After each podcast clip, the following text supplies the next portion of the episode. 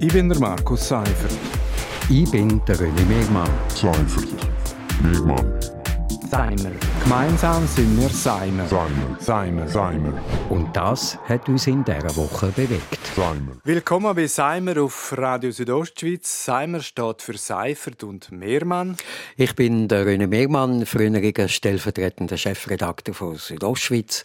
Und ich bin der Markus Seifert. Ich bin Redakteur bei Radio Südostschweiz. In der 51. Ausgabe reden wir über die Lockerungen der Corona-Massnahmen, über Impfen und werfen auch einen Blick auf die Zeit nach der Pandemie. Also René, der Bundesrat hat ja diese Woche weitere Lockerungen in Aussicht gestellt. Also Terrassen dürfen wir ja schon jetzt offiziell stürmen. Bis im Sommer dürfen wir dann vielleicht auch wieder auf Konzerte und Sportveranstaltungen. Äh, das ist wahrscheinlich balsam für deine geschundene Musikerseele. Das ist sicher balsam, aber ich überlege mir gut, ich überlege mir sehr gut, ob ich an ein äh, Konzert gehe. Ich würde sagen, Open Air, ähm, ja, warum nicht? Ich habe Beispiele gesehen von, von Musikerkollegen aus den USA, aus Vermont, die jetzt die ersten Konzerte haben. Die sind alle Open Air. Das ist wirklich so äh, äh Zweierstühle, also damit, man das Zweite kann und einen riesigen Abstand zwischen denen. Also äh, an einem Ort, wo man sonst vielleicht äh, 500, 600 Leute anbringt, sind dann 100. Ähm, ich glaube, so ist das machbar. Ob das dann wirklich ein Genuss ist, das bleibt dahingestellt. Ja, also es wird ja so sein, dass die Anzahl der Besucher auch bei uns äh, eingeschränkt wird.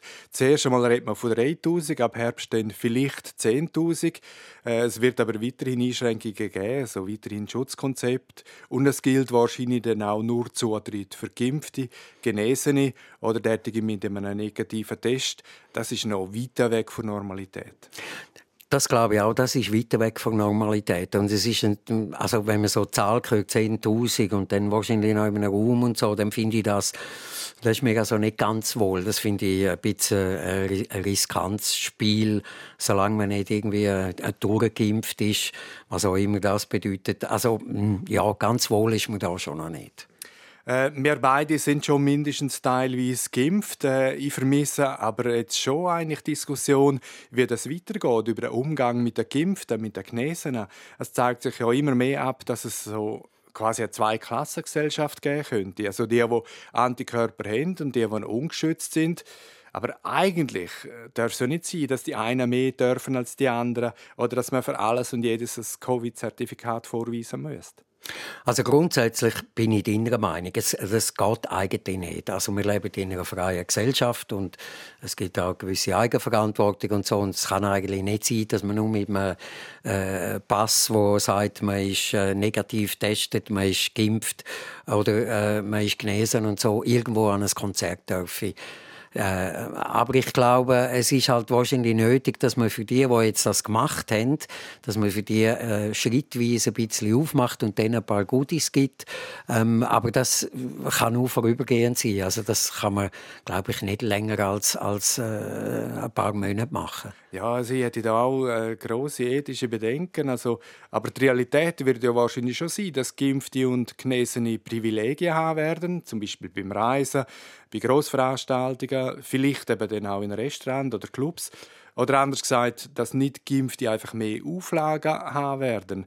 Aber da muss man doch schon berücksichtigen, dass nicht alles äh, einfach Impfverweigerer sind, äh, sondern dass sich Teilleute auch einfach nicht impfen lassen können. Und vor allem, jetzt haben wir ja immer noch zu wenig Impfstoff.